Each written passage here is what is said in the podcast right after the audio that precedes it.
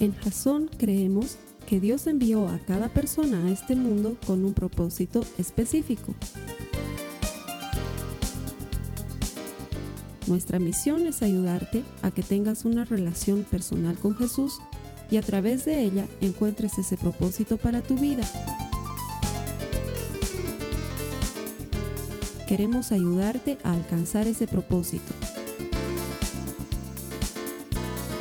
Es nuestra oración que este podcast te ayude a tener visión, a tener jazón.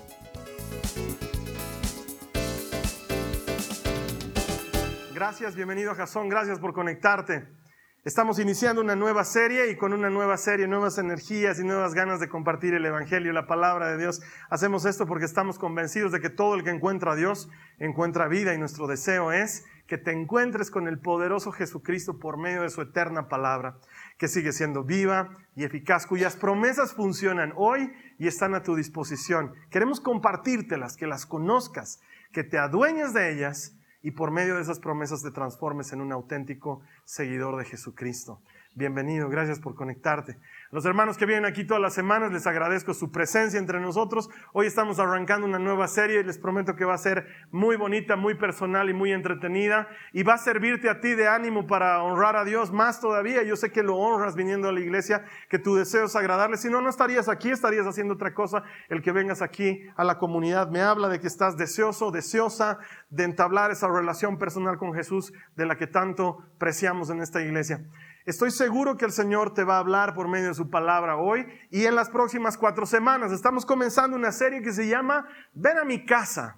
Y es una invitación a Jesús para que venga a nuestra vida, a nuestras casas y se haga parte de nuestro día a día. Vamos a explorar distintas oportunidades en las que Jesús fue de visita a algún lugar más. Hay varios pasajes en el Evangelio en los que se nos cuenta cómo Jesús fue de visita alguna casa y seguro que vamos a poder encontrar no solamente hechos y palabras o milagros que nos van a ayudar a que aplicándolos en nuestras vidas las transformen y nos hagan más cercanos con Él. Entonces, el objetivo de esta serie no es para nada complejo, es bien simple es que después de cada predicación tú salgas animado a invitarlo a Jesús a que venga a tu casa y que se haga parte de tu día a día. Ese es el deseo del Señor. Hay tantos ejemplos en la Biblia que me ha costado elegir cuatro puntuales para que funcionen las cuatro semanas, pero estoy seguro que vamos a aprender mucho de ellos. Ven a mi casa, es una invitación que le vamos a hacer al Señor. Y mm, esto me hace pensar en el tema de ser anfitriones y tener gente en la casa. No sé cuál es el visitante más ilustre que hayas tenido tú en tu vida, pero el comportamiento de uno es bien distinto de, visita que cuando estás en tu casa, ¿no es cierto? Es más, eh, sobre todo cuando, cuando tienes hijos chicos, tienes que recomendarles muchas cosas, ¿no? Vas a masticar con la boca cerrada, no vas a hablar con la boca llena, vas a saludar a todos con beso, no vas a estar zapateando sobre los sillones. O sea, hay una serie de recomendaciones porque estás yendo de visita y de visita quieres que tus hijos pues se porten bien, después de todo, no son tan malos, ¿no?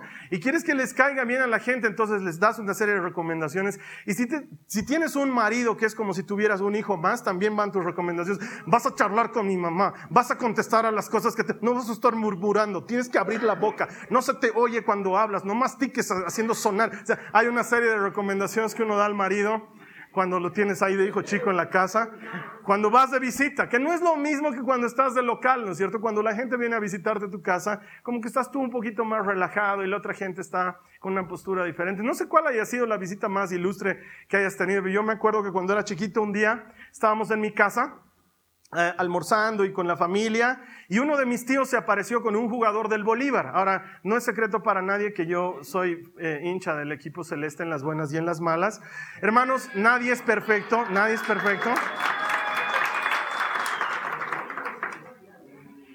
Ya, independientemente de tus buenos o tus malos gustos, o sea, hay tú si, hay tú si quieres. O sea, ayer sé que se jugó la, final de la Champions League y todo el mundo me pregunta, ¿y tú a cuál le ibas? ¿A, ¿Al Madrid o a, la Juventus? Yo soy del Bolívar. O sea, yo soy del Bolívar. Ya es otra cosa. Pero bueno, llegó este mi tío con un jugador del Bolívar. Llegó con ese jugador era suplente, no era muy conocido, era suplente.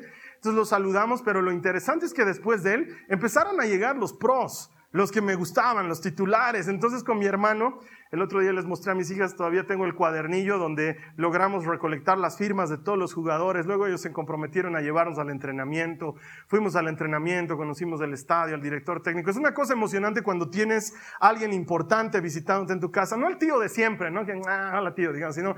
Eh, a, un visitante ilustre, una persona que hace que las cosas sean diferentes. Y me acuerdo que también, así como tienes un comportamiento bueno como, como anfitrión, también pueden haber comportamientos malos. Mi abuelita decía, no sé si sea verdad o no, la verdad es que no sé si funcionará o no, pero mi abuelita decía, si tienes un invitado ahí que se te quedó mucho tiempo en la casa, entonces la manera en que puedes hacer que se vaya es poniendo una escoba detrás de la puerta. Y entonces así el invitado se irá. Ahora, yo me imagino que el invitado pues se iba por ver la escoba detrás de la puerta, porque si no, ¿cómo de otra manera funciona? Si tú ves la escoba, sabes del dicho, entonces dices, uy, aquí ya estoy estorbando, entonces te sales del lugar. Pero la verdad no creo que eso funcione, pero así como hay cosas buenas, hay cosas malas cuando invitas a alguien. Y ahora te imaginas el, calibre de invitado que tenían estas personas cuando reciben nada más y nada menos que al creador del universo en su casa y de pronto los recibes en tu sala y ahí está Jesús contigo compartiendo. La sensación que ellos han debido tener ha tenido que ser espectacular.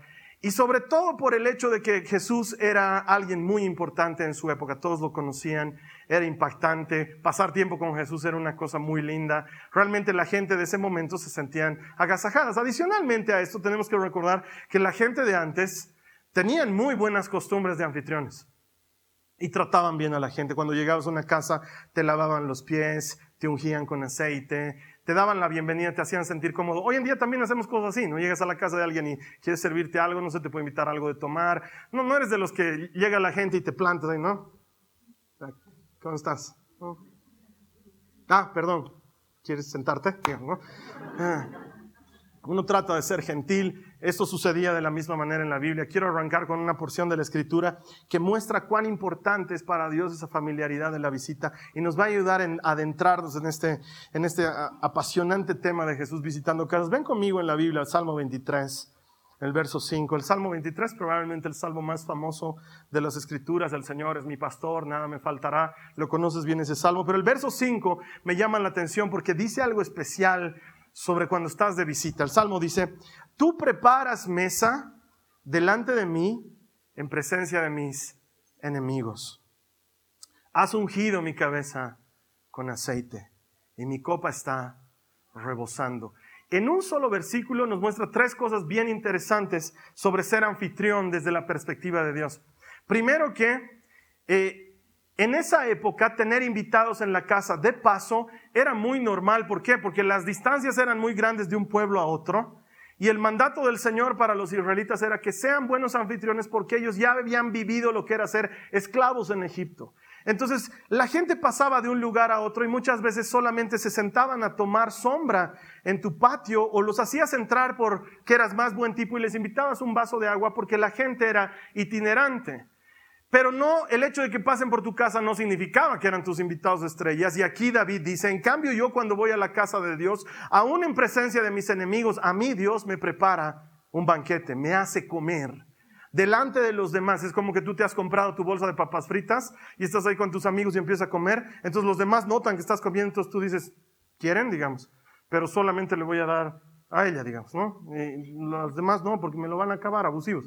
Entonces, eso es lo que está haciendo aquí el Señor. Ha preparado mesa en presencia de los demás solo para David. Y luego dice, me has ungido con aceite. En otras versiones dice, me cubres de perfume, me llenas de perfume. Era un gesto de limpieza y bienvenida. Cuando llegabas todo transpirado por haber estado caminando en polvo y en tierra, te ungían con un aceite aromático y luego cobrabas nuevas energías y te veías bien. Eso era algo de bienvenida. Es como ahora recibirte el saco o el paraguas y colgártelo. Es una manera de decirte, eres bienvenido. Pero la cosa más linda está a continuación. Cuando David dice, mi copa está rebosando. La manera educada del hebreo de decirte puedes seguir en mi casa, es que él continuaba llenando tu copa de vino conforme iban conversando. Pasaban las horas y tú ibas conversando, ibas tomando un poco del vino y él se paraba y otra vez te servía un poco más. Esa era la manera de decirte, quédate, sigamos charlando, me está gustando tu compañía, la copa llena. Pero cuando ya el anfitrión dejaba de llenarte tu copa y tú le ibas consumiendo y se iba acabando y se iba acabando, si tu copa se acababa, esa era una manera educada de decirte, bueno, pues ya es hora, ¿no? O sea, ya hemos estado harto rato y puedes irte a tu casa. Esa era una manera educada de despacharte. Y sin embargo, David dice, en tu presencia nunca se vacía la copa. Siempre quieres estar conmigo. Siempre quieres pasar tiempo conmigo. Siempre quieres mi compañía. Siempre quieres estar a mi lado. Dios no quiere ser una actividad para nosotros. No quiere ser algo que hacemos los domingos o algo que hacemos el día que tienes tu compartimiento bíblico. Él quiere ser parte de tu vida y por eso Él toma la iniciativa y tu copa siempre está llena. Para que sepas que del lado de Él, Él está dispuesto a estar contigo todo el tiempo. Para muchos de nosotros Dios es una actividad. Es juego tenis, eh, me hago el manicure y voy a la iglesia y almuerzo lechón. Y para Dios no es eso, para Dios es un día a día, es un constante comunicarse contigo, es desarrollar verdaderamente una relación estrecha. Por eso para Él esto de ir a una casa es algo un poco más especial. Y de hecho para ti y para mí también lo debe ser. No me imagino que lleves a tu casa a cualquier desconocido sino que más bien cuando uno lleva a alguien a su casa es porque le está otorgando cierto grado de familiaridad a esa persona. Hasta muchas veces es una manera de hacerle una atención a alguien. Quieres demostrarle tu gratitud o quieres demostrarle tu cariño y le dices, te invitaré a comer a mi casa o vente esta noche a cenar, pediremos algo y charlemos un poco, veamos unas películas. Esa es una manera de demostrarle afecto y aprecio a las personas. No lo haces con cualquiera, hay un grado de familiaridad. Y en este mes lo que estoy buscando es que logremos compenetrarnos de Jesús a ese nivel tierno y personal de decirle, Señor, ven a mi casa Vente a cenar conmigo, pasemos tiempo juntos y que deje de ser un Dios lejano como puede ser para muchos y se transforme en un Dios cercano. ¿Sucedió algo así? Cuando Jesús va una noche, una mañana y luego se queda hasta muy tarde a la casa de Pedro. Acompáñame por favor en tu Biblia. Vamos a comenzar con una de las primeras visitas que me parece importante tomar en cuenta cuando Jesús visita la casa de Pedro y sana a la suegra de Pedro. Hay algunos historiadores y algunos autores que están de acuerdo en que esta es la razón por la cual Pedro luego traicionaría y negaría a Jesús. Porque ahí tenía cosas que recriminarle, ¿no? Ya me has dicho Satanás una vez y también me acuerdo que sanaste a mi suegra, entonces no te conozco. Algunos historiadores lo dicen, no sé cuán cierto puede ser esto. Vámonos a Marcos en el capítulo 1. Vamos a leer los versos 29 en adelante. No nos vamos a apartar de Marcos 1, 29 en adelante. Vamos a tratar de ir verso por verso en esta ocasión. Marcos 1, 29 dice, después Jesús salió de la sinagoga con Santiago y Juan y fueron a la casa de Simón y Andrés. Y ahí vamos a hacer una pausa porque ahí ya vemos algo bien interesante. Jesús está saliendo de una actividad muy propia del judío. El sábado han ido a la sinagoga a congregarse y hacer lo que hacían en su descanso. Y luego de ahí se salen entre amigos a la casa de otros amigos. Me encanta este tipo de relación. Es lo que uno se pregunta, ¿qué harán después de? Por ejemplo, ayer, mientras veía un poco de ese partido entre Real Madrid y la Juventus, me imagino que luego de haber salido campeones los merengues, luego se fueron a festejar. No sé, y tal vez algunos de ellos que no son tan dados a las copas, solo dijeron, no, comamos algo o algo tranquilito. Y te imaginas tú estar llegando a tu casa y abrir la puerta y los ves ahí sentados a Cristiano Ronaldo y a Zinedine Zidane. No, hola, ay, ¿qué hacen estos aquí? ¿No? Y tu hermano te dice, perdón, lo que pasa es que estamos saliendo del partido, estamos haciendo una previa aquí, luego nos vamos a ir a comer unas pizzas más allá, y por si acaso no entres a tu baño porque Marcelo lo está usando. Entonces, entonces como que, wow, cuánta gente importante ha venido a mi casa. Uno siempre, no sé, ¿no piensas eso? ¿Qué hacen después de la gente importante? ¿Con quién se juntan? ¿En qué pasan su día a día? Este Jesús que era tan conocido y tan importante, tan relevante en el momento, tenía sus cuates, su gente cercana, su Santiago, su Juan, que lo estaban esperando, así ya, ya has terminado de predicar, ya pues vamos a comer, digamos, ¿no? Entonces el otro día salía así, chicos, perdón que me haya atrasado, ¿dónde nos toca hoy día? Y no sé, creo que Simón y Andrés nos estaban esperando en su casa. Ah, qué bien, porque su suegra cocina delicioso. Y se fueron inmediatamente a la casa de ellos. ¿Por qué? Porque eran amigos. Eran amigos de Jesús. Jesús conocía mucha gente. Era muy conocido. Alimentó a cinco mil, alimentó a tres mil, varias veces se lo veía entre multitudes, pero luego tenía un círculo más cercano que dice que eran 70. Los que escuchaban sus enseñanzas frecuentemente estaban en sus predicaciones y le ayudaban con las tareas de su ministerio de anunciar el reino de Dios. Y luego había un círculo más cercano todavía que eran 12 los discípulos. Esos recibían otro tipo de enseñanza, pasaban mucho tiempo con Jesús, iban de ciudad en ciudad con él, pero luego había un grupo más cercano y estrecho todavía, y estos eran Santiago, Juan, Pedro y Andrés, que eran sus brothers, brothers. Esos así que ya intercambiaban chicles y se sacaban la mugre de las uñas, pasaban tiempo juntos charlando de cosas que son solo de amigos. Jesús tenía un grupo de cercano, perdón, de amigos así, de cercano. Y la manera de comenzar a invitar a Jesús a la casa es anhelando tener a Jesús como ese tipo de amigo. No como el Dios ocasional que escucha mis oraciones, sino como el amigo personal que está atento a mi vida. Jesús quiere ser ese tipo de amigo para ti y para mí. No quiere ser un Dios lejano. El pecado nos ha apartado demasiado de Dios como para que Él también esté interesado en apartarse de nosotros. No, Él detesta el pecado, pero ama al pecador. Quiere pasar tiempo contigo, quiere ser tu amigo. Que después de haber estado con las multitudes, repartiendo panes y peces o sanando enfermos, luego tú puedas estar con Él y charlar de algo más íntimo, más personal, como hace uno con un amigo. Y Jesús cuenta chistes y Jesús ronca mientras duerme y saber esas cosas que solo los amigos personales saben.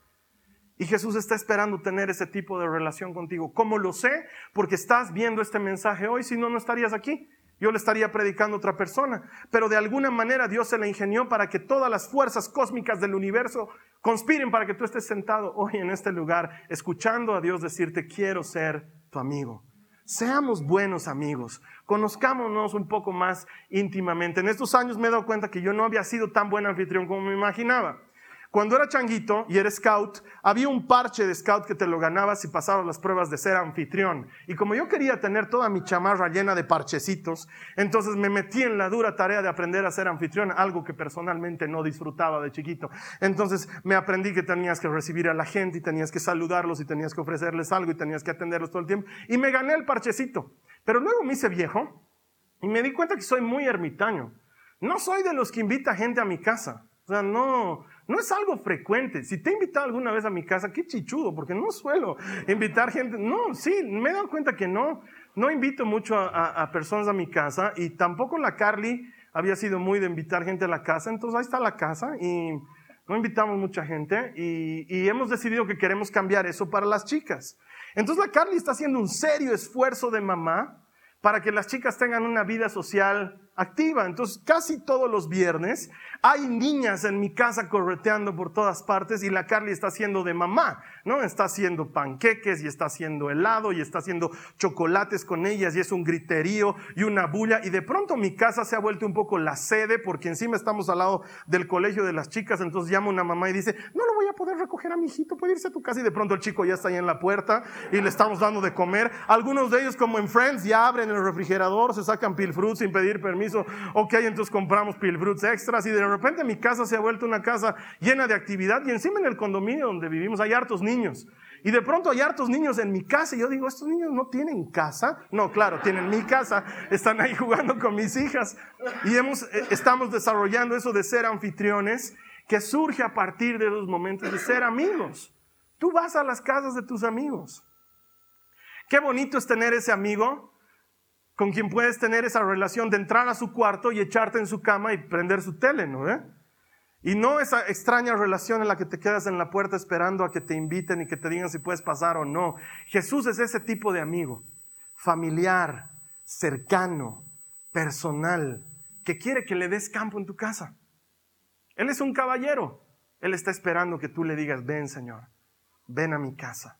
Juan y Santiago lo llevan a la casa de Pedro y dice el verso siguiente, el verso 30. Resulta que la suegra de Simón estaba enferma en cama con mucha fiebre. Se lo contaron a Jesús de inmediato. Ahí vale la pena parar otro instante porque la semana pasada te conté que después de cuatro años me enfermé como no me había enfermado hace cuatro años atrás. Realmente me enfermé mal, mal y estuve botado en cama. Y me acuerdo que la actividad de las chicas seguía igual, las niñitas estaban corriendo por los pasillos y yo escuchaba bulla y todo eso. Y como suelen ser muy amigas de mis hijas, entonces yo dije, cualquier rato se me entran aquí al dormitorio. Entonces la llamé a la Nicole y le dije, hijita, por favor, no estoy en condiciones de ver a ninguna amiguita. Vas a cerrar la puerta, por favor, cuidados estén entrando. Además que las puedo contagiar, lo mío es altamente contagioso, es, es terrible. Eh, porque eso es lo que uno suele hacer cuando tienes invitados y no estás en condiciones de recibir a los invitados. Em, o cuando alguien te toca un timbre fuera de hora, ¿no es cierto? Nueve de la noche, ting y aparece un amigo tuyo y tú ya estabas en pijamas, entonces eh, tú sales, pero tu esposa se queda ahí en la cama y dices, no le vas a estar haciendo subir. No, tranquilo, yo voy a ir a hablar con él, porque es una situación ya un poco incómoda. En cambio, con Jesús funciona a la inversa. En lugar de que la suegra, y, Jesús llega, ¿no? Y diga, ¿y cómo está tu suegra? Y diga, ah, estaba un poquito cansada y se fue a, descansar. En lugar de la, la clásica excusa, no, le dicen, Jesús está enferma está mal. Ha estado con fiebre todo el día. ¿Por qué? Porque Jesús es la clase de invitado que merece ir un poco más adentro, porque Él se preocupa de ti. A Él le puedes contar tus necesidades. Le puedes contar tus aflicciones y tus angustias. Le puedes mostrar la desnudez y la miseria de tu enfermedad. Y Él no se va a espantar, ni se va a sorprender, ni está esperando una mesa bien puesta y cubiertos adornados de acuerdo a cómo se tiene que recibir según las leyes de etiqueta. No, Él es un amigo personal y a Él puedes ir con tu verdadera necesidad. Señor, sé que te traje a mi casa en un momento inoportuno porque mi suegra está enferma, pero te lo cuento. ¿Por qué? Porque yo sé que te importo. Yo sé que soy valioso para ti.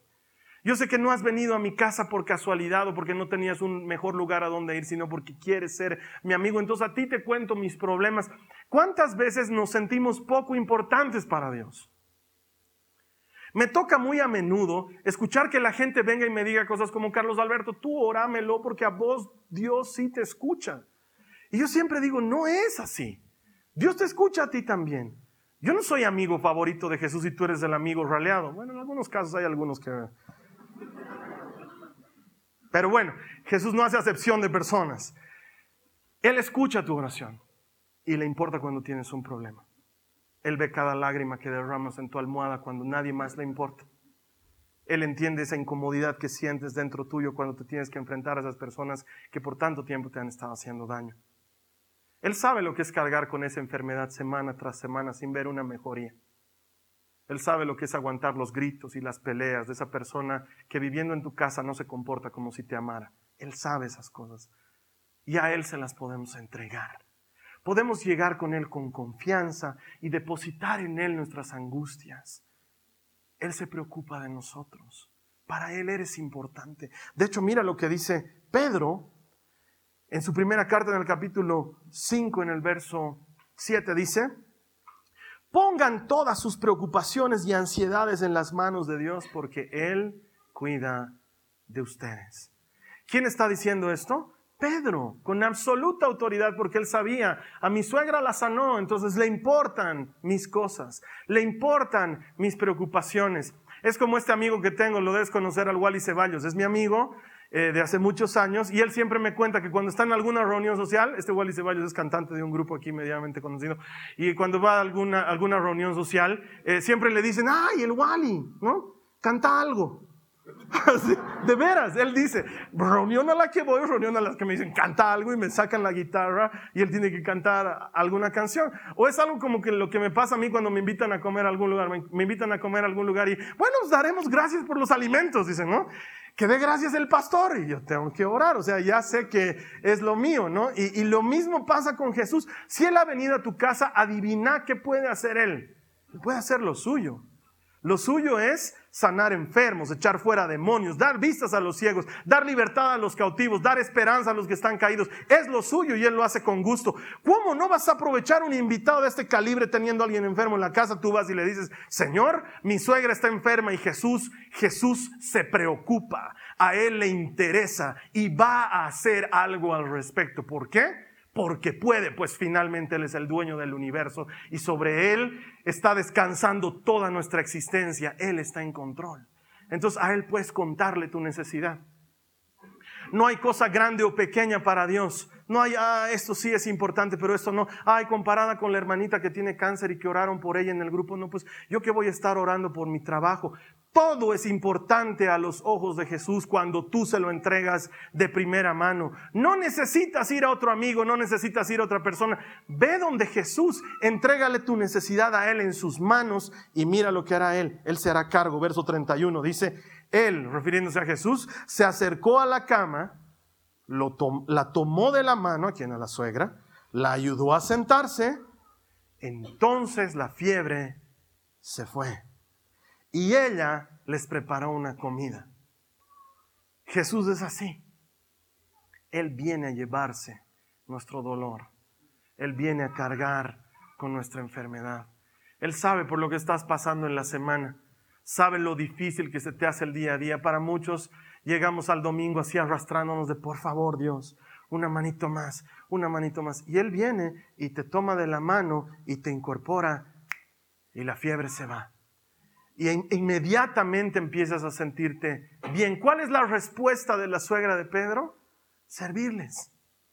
De inmediato la suegra de Pedro se puso a mover las ollas y a preparar la comida y en dos por tres estaban sentados en la mesa todos comiendo, almorzando, porque la suegra ya estaba bien. ¿Cuál es nuestra respuesta ante su poder? Porque Él se lleva tu enfermedad. Él se lleva tu necesidad, Él se hace cargo de tu dolencia. La Biblia dice que lo hace. Venid a mí los cargados y cansados, dice Jesús, y yo les daré descanso. Y cuando te ha dado descanso, ¿qué haces con ese descanso? Muchos equivocadamente empezamos a alejarnos otra vez del Señor.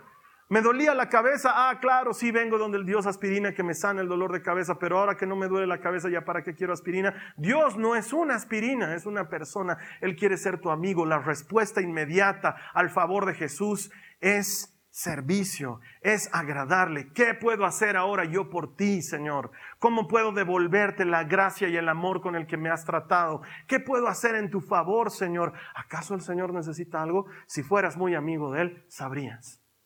Porque claro, Él tiene necesidades y hay cosas que le preocupan y está pensando en ciertas cosas. Y de pronto cuando tú te pones a los pies de Jesús y decides servirle, Él te comunica su corazón y te deja saber lo que Él quiere y entonces puede serle de gran utilidad. No solamente que Jesús haga algo por ti, pero luego que tú hagas algo por Jesús. Y entonces ahí se suman esos hermanos y esas hermanas maravillosas que en lugar de haberse quedado ellos con la perla preciosa, trajeron a alguien más a la iglesia. Llevaron un hermano, un primo, un amigo a su compartimiento bíblico. A alguien le copiaron la prédica de la semana pasada en un DVD, se la regalaron y empezaron a servir a Jesús de alguna manera. Porque pareciera que para servir a Jesús solo puedes o tocar guitarra o predicar y como no haces ni lo uno ni lo otro, no puedes servirle, pero hay cientos de maneras de responder al amor de Jesús, a lo que Él ha hecho por ti, ayudando a otras personas a que también se conecten con Él. La respuesta inmediata del que ha recibido algo de Jesús es hacer algo por alguien más y empezar a servir, como hizo la suegra de Pedro, que inmediatamente se levantó y les preparó la comida. Y ahora quiero que te imagines esto, es hermoso. Comen, seguramente entre comentarios y risas. Entre lo viste a Nicodemo que estaba ahí en la sinagoga, sí, es un tipo interesante. Dice que va a venir una de estas noches a visitarte Jesús. Ah, pues lo dejan pasar, cuidado, no le estén dejando entrar, tengo cosas importantes que hablar con él. Ah, sí, pero es chistoso ese Nicodemo, ¿no? Sí, es, es buen tipo, sí, a mí me cae bien.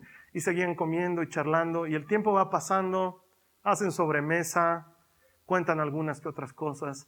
Se hace tarde, la suegra muy servicial y muy agradecida prepara un cafecito para más tarde y Jesús se quedó ahí en la casa toda la tarde. Ese invitado especial estuvo ahí todo el tiempo. La clase de invitado que no quieres que se vaya de tu casa. Y entonces la Biblia nos dice a continuación, esa tarde, después de la puesta del sol, había pasado ya mucho tiempo, le llevaron a Jesús muchos enfermos y endemoniados.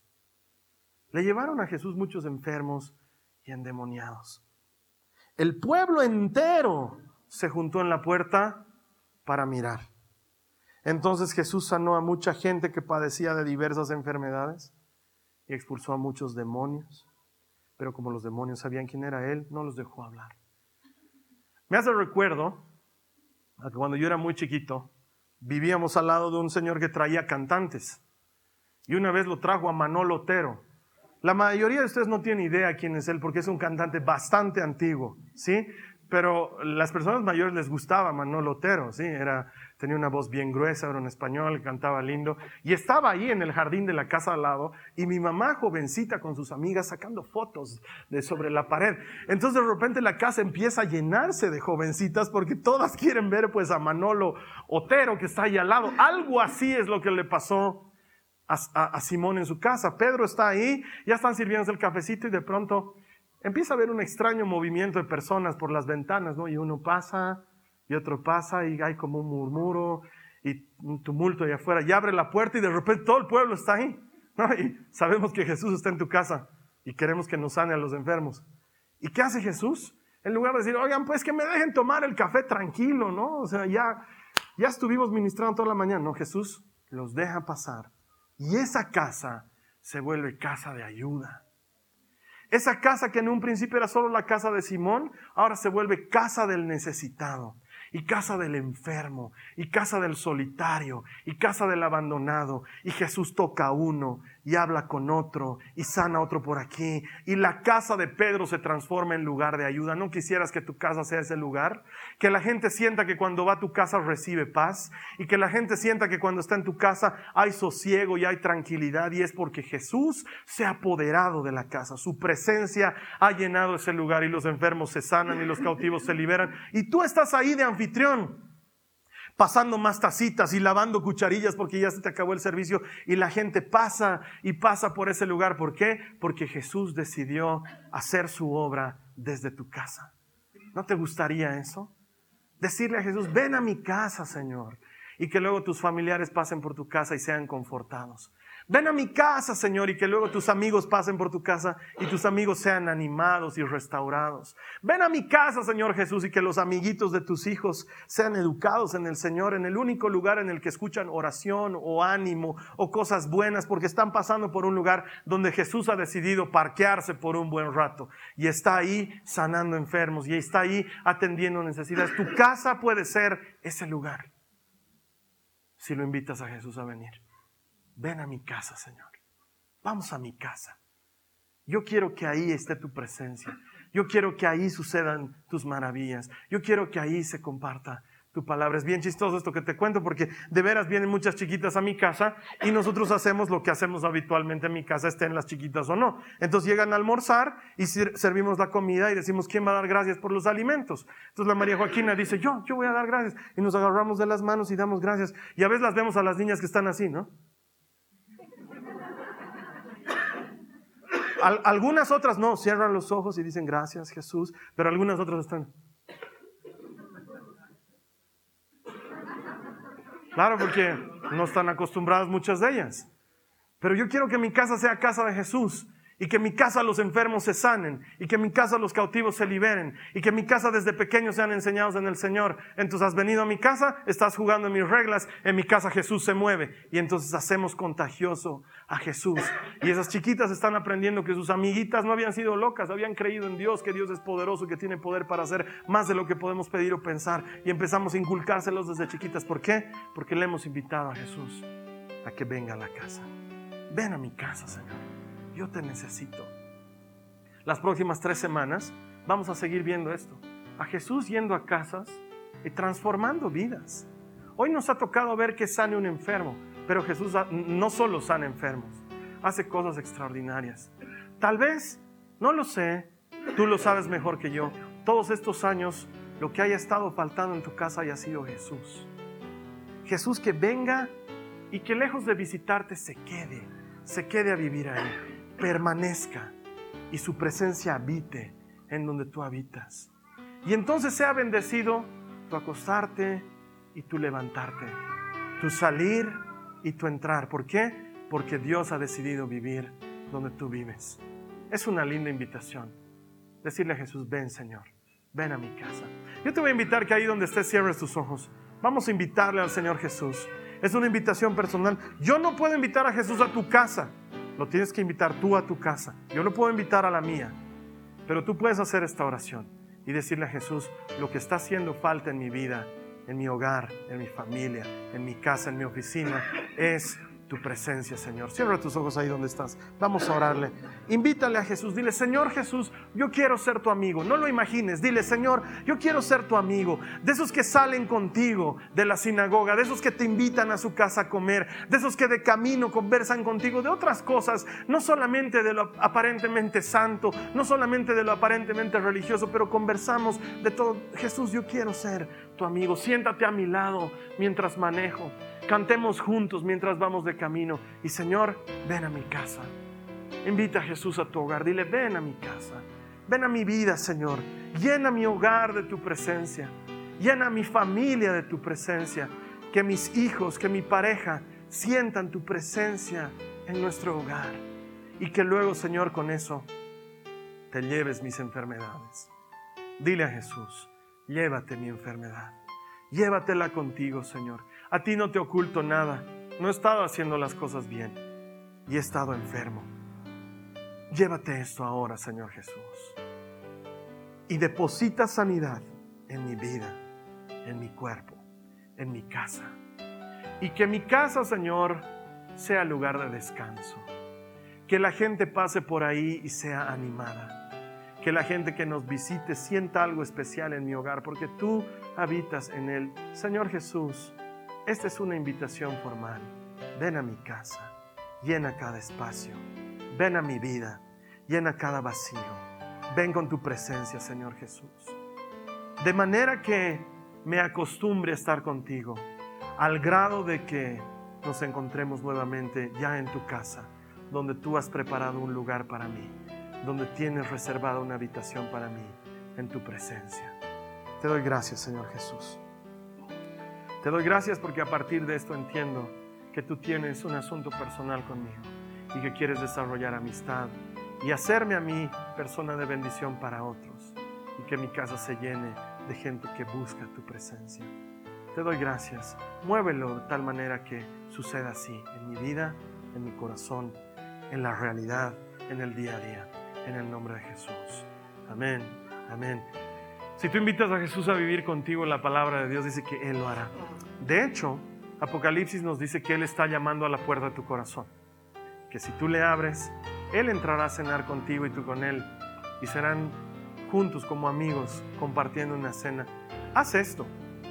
Tal vez lo que va a cambiar tu vida es que transformes tu casa, tu pequeño lugar, en una casa de descanso para otros. ¿Por qué no te animas a dar un paso más allá? Puedes utilizar una de nuestras prédicas que son absolutamente gratis. Invitas a unos cuantos amigos. La pones ahí en el video, en tu televisión. Durante media hora dejas que la palabra hable por sí sola. Y luego entre algunas papas fritas o unos cafés, compartes de tu amor por Jesucristo. Y les dejas a otros que sea Él que les sane, que les perdone, que les restaure. Servir a Jesús no es muy complicado. Solamente se necesita alguien que lo invite a su casa. Invítalo tú ahora y utiliza los recursos que tenemos a mano. Los hemos puesto gratis para ti, precisamente para esto, para ayudar a otra gente a desarrollar una relación personal con Jesús. Y así luego tú me cuentas la siguiente semana cómo te fue invitando otras personas y a Jesús a tu casa, lo que hizo él ahí y juntos vamos a celebrar. Todo el que encuentra a Dios encuentra vida. Te veo aquí la siguiente semana. Esta ha sido una producción de Jason Cristianos con propósito. Para mayor información sobre nuestra iglesia o sobre el propósito de Dios para tu vida, visita nuestro sitio web www.jason.info. Allí encontrarás muchos recursos para animarte en tu relación con Dios, enseñanzas, nuestro blog, prédicas y mucho más. Te lo deletreamos www.jazon.info. También puedes visitarnos en nuestro sitio en Facebook www.facebook.com barra Que Dios te bendiga abundantemente. Muchas gracias.